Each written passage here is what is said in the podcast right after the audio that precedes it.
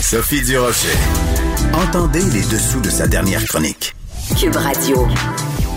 Alors, on va faire un petit euh, rappel de ce qui s'est passé au cours des dernières semaines. La députée de Saint-Laurent, Emmanuela Lambropoulos, la députée libérale, euh, participait à un comité sur les langues officielles et en utilisant ses doigts pour marquer euh, des faux guillemets, des guillemets imaginaires, elle a remis en question le supposé déclin du français euh, à Montréal et au Québec, avec toutes les conséquences que l'on sait.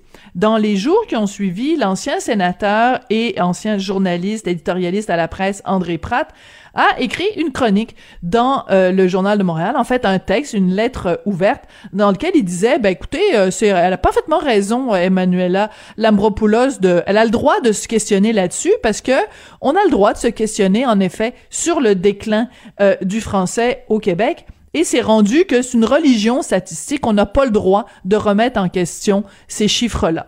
Ben, il y a deux personnes qui ont décidé de répondre à André Pratt. C'est publié dans le Journal de Montréal, Journal de Québec. Et ces deux personnes-là, c'est Patrick Sabourin et Alain Bélanger de l'INRS, l'Institut national de recherche scientifique. Et Alain Bélanger est au bout de la ligne. Bonjour, Monsieur Bélanger. Bonjour, Madame Durocher.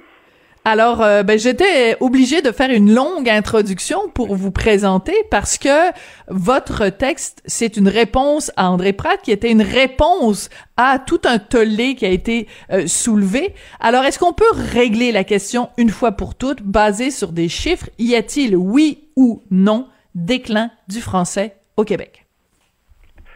Ben oui, euh, en termes relatifs, euh, le français euh, diminue rapidement, démographiquement parlant. Les choses se font lentement. C'est un peu comme les changements climatiques. Ça se fait pas en quelques années, ça se passe sur plusieurs années, mais les tendances sont lourdes et présentes depuis longtemps vers un déclin du français au dépend de l'anglais. Finalement, ce que dit M. Pratt, c'est que les deux langues diminuent parce que les troisièmes langues ou les langues euh, autres augmentent. C'est euh, vrai que c'est en partie pour ça que les euh, la proportion de francophones ou d'anglophones diminue dans le temps, sauf que le français diminue beaucoup plus rapidement en termes relatifs que l'anglais. Ça, c'est dû au transfert linguistique des allophones vers l'anglais qui sont prépondérants. Donc, pour résumer, le français et l'anglais diminuent, mais le français diminue plus que l'anglais. Et vous avez vous citez des chiffres dans votre dans votre texte qui donnent un peu froid dans le dos. Parce que vous nous faites des projections sur ce qui pourrait se passer euh, en 2056 donc dans 36 ans. Euh, mon dieu dans 36 ans je sais même pas si je vais être encore sur terre. Je pense que je vais avoir euh, à peu près 92 ans. J'aurai plus de dents puis je vais manger du manger mou. Mais on, on, sera plus très très nombreux euh, à parler français. Vous nous dites que la proportion de gens euh, qui parleront le français à la maison, selon vos projections, euh, vont être réduites à 76% en 2056. Ça donne froid dans le dos quand même, Monsieur Bélanger. Oui, ben c'est c'est inscrit dans la dynamique démographique de la population québécoise. Hein.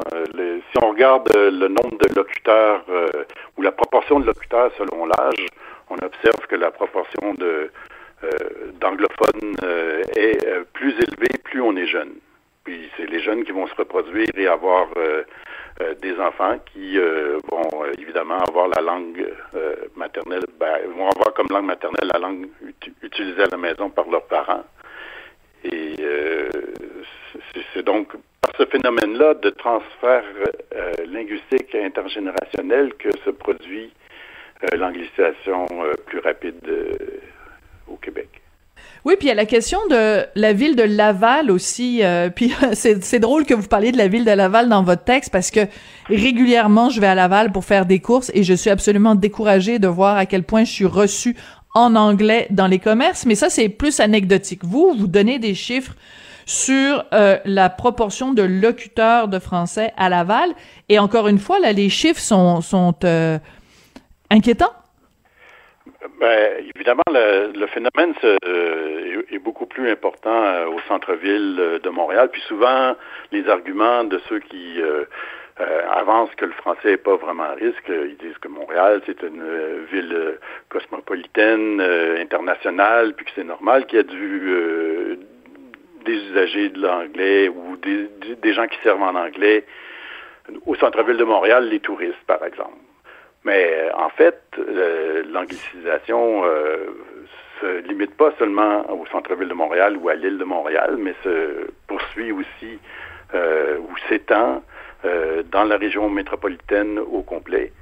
Et en fait, euh, l'exemple de Montréal, de, Laval, est un excellent exemple qui montre que le français décline très rapidement, beaucoup plus rapidement que dans l'ensemble du Québec, évidemment les, changements euh, démographiques euh, amenés par euh, l'immigration, finalement, par l'immigration mhm. de personnes qui utilisent une langue autre que le français ou l'anglais, qui doivent choisir à un moment donné de parler une des deux langues officielles du Canada pour travailler, etc. ben, ça fait beaucoup moins dans, dans, les régions comme la Côte-Nord ou la BTB, c'est certain. Mais ce n'est plus seulement sur l'île de Montréal que se produit ce phénomène-là mais ça se produit aussi dans l'ensemble de la région métropolitaine, donc ça tend à s'étendre au niveau géographique aussi. J'aimerais vous poser une question plus personnelle, Monsieur Bélanger. Ça a été quoi votre réaction? Pour de vrai, dites-moi la vérité. Quand vous avez ouvert votre journal de Montréal, Journal de Québec, puis vous avez vu la lettre d'André Pratt, ça a été quoi votre réaction? Ben, je suis euh, pas étonné de, M. Pratt. Dans un sens, il a toute une carrière euh, euh, d'appui euh, au, Parti libéral. C'est sûrement très politique, beaucoup plus qu'autre chose. Mais je suis quand même surpris de voir que on puisse mettre en question des évidences comme celle-là. Hmm. Je pense que hier, ou le 1er décembre, donc ça, ça fait quoi, deux jours, il, a, aussi reproduit sa lettre euh, en anglais dans de gazettes. Puis, mais il y, a, il, y a, une bonne partie, c'est la même chose que la lettre qui a été publiée dans le Journal de Montréal. Mais on a rajouté, un peu comme font les politiciens euh, fédéraux aussi. Êtes-vous sérieux? J'étais pas au courant. Donc, il l'a republié en anglais en en rajoutant une couche de crémage. Oui, il a, ajouté d'autres statistiques encore euh, biaisées, mais qui plaisent plus aux anglophones qu'aux francophones, qui sont presque, qui sont beaucoup plus choquantes en fait, même. Dans le sens, euh, dans, la lettre en anglais, il parle euh, du fait que les ayants droit, donc ceux qui ont le droit d'aller à l'école mhm. française, la clause Canada, oui. ont diminué en 1986 et 2015. Ben, c'est à peu près certain qui vont diminuer si la fécondité des anglophones est inférieure euh, au seuil de remplacement, c'est-à-dire deux enfants par femme. S'ils n'ont pas deux enfants par femme, ça va diminuer.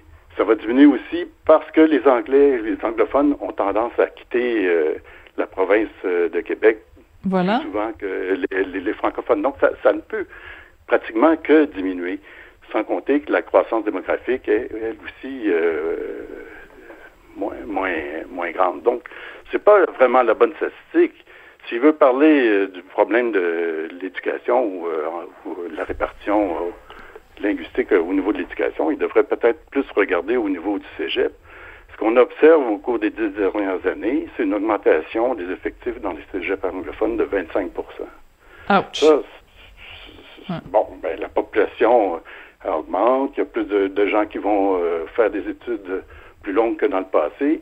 Euh, on s'attend à ce que ça, ça, soit possible, même s'il n'y a, pas de transfert linguistique. Ce qu'il faut comparer, c'est cette proportion-là euh, d'augmentation dans les effectifs euh, au cégep anglais de 25% à celle des, effectifs dans les cégeps français, qui est beaucoup moindre à 17% au cours de, la dernière décennie. Hmm. Donc, il y a, y, a, des plein d'indicateurs pour montrer qu'il y a un transfert euh, vers euh, l'anglais euh, plus grand que ça devrait être pour maintenir l'équilibre linguistique au Québec. les, les francophones et les anglophones ont à peu près la même croissance naturelle, c'est-à-dire la différence entre les naissances et les décès. Donc, il n'y a mm-hmm. pas vraiment de différence au niveau euh, de la fécondité ou de la mortalité des deux groupes linguistiques. Ce qui euh, détermine l'évolution future euh, de la proportion de francophones au Québec, à Montréal ou à Laval ou, dans l'ensemble du Québec, c'est euh, les transferts linguistiques. Là aussi, dans sa lettre en anglais, il n'en avait pas parlé en français, là, il cite que 75% des immigrants récents choisissent le français quand ils font un transfert linguistique. Mhm. ben, D'une part, 75% c'est pas suffisant. Ben non. Parce, qu'il y a le 25% qui est problématique. Ben, oui, ben, puis c'est pas ben, suffisant pour remplacer justement euh, le, les pertes démographiques qu'on a en faveur du français, là? Ben, les, francophones de langue maternelle euh, représentent 90% des usagers de langue euh, officielle. on doit comme retirer du dénominateur les, allophones. C'est vraiment la proportion du français par rapport à l'anglais qui est importante. D'une génération à l'autre, les, les, allophones vont adopter le français ou l'anglais. Ce qui est important, c'est le choix qu'ils vont faire. Mm-hmm. Donc, euh, alors... Qui se, fait, fait, lentement. C'est évident qu'un couple euh, d'immigrants qui s'installent à Montréal, qui ont une langue autre que le français ou l'anglais, vont continuer à parler l'espagnol, l'arabe ou le chinois chez eux. C'est normal. On ne veut pas penser euh, changer la langue d'usage à la maison euh, de la population. Par contre, s'ils adoptent l'anglais ou le français, leurs enfants vont aussi euh, parler l'anglais ou le français. Puis, donc, il y, a, des transferts linguistiques qui vont, qui vont se réaliser. Donc, c'est absolument mhm. important de regarder cette variable-là aussi. C'est ça, c'est que c'est pas la première génération qui, qui, qui importe ou qui a un, un, un tel poids euh, démographique sur la, la, langue d'usage, c'est la deuxième, la troisième et, les quatrième génération. C'est ces choix-là qui sont faits à ce moment-là, qui, qui sont absolument déterminants. Mais écoutez, je suis encore estomaqué parce que vous me dites à propos de la lettre d'André Pratt en anglais. C'est sûr qu'après l'entrevue, je vais aller voir ça pour voir en effet les différences qu'il y a entre les deux lettres. Écoutez, je reviens à la lettre que vous, vous avez publiée euh, dans le Journal de Montréal, Journal de Québec. Ça se termine avec la phrase suivante, le déclin lui-même n'est pas une opinion. Il s'agit d'une réalité démographique. Et c'est un petit peu ça qui est, en fait, au cœur de ce débat. Parce que, si je reviens à la déclaration d'Emmanuela Lambropoulos lors du comité sur les langues officielles, elle en faisait une question d'opinion. Elle en faisait une question de oh ben ça dépend du point de vue où vous vous placez. Alors que et et et, euh, et euh, André Pratt allait un peu dans dans dans le même sens en disant ben ça se discute.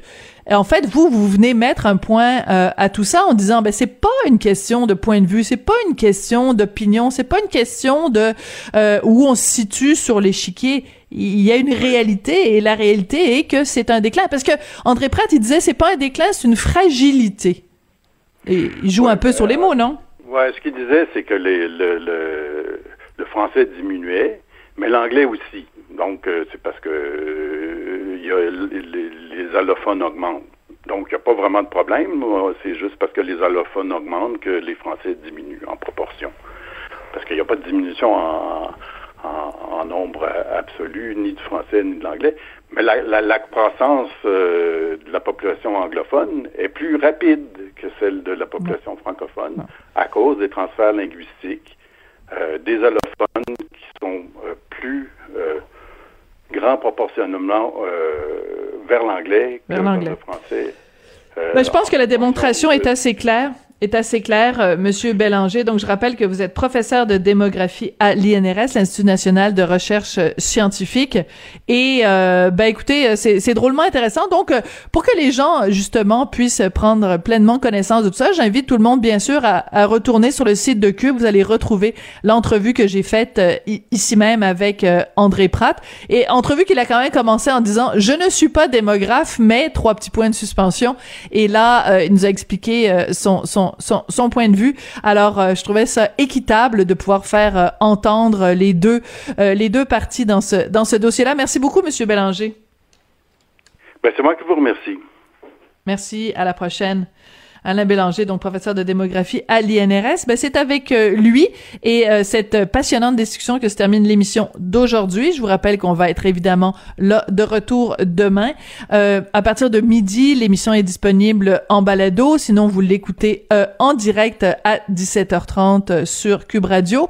Et en tout temps, ben, vous le savez, vous allez sur le site de Cube Radio et vous pouvez retrouver tous les balados de nos différentes émissions. Merci à Sébastien Laperrière la mise en onde, Hugo Veilleux à la recherche et je vous dis au revoir et à demain.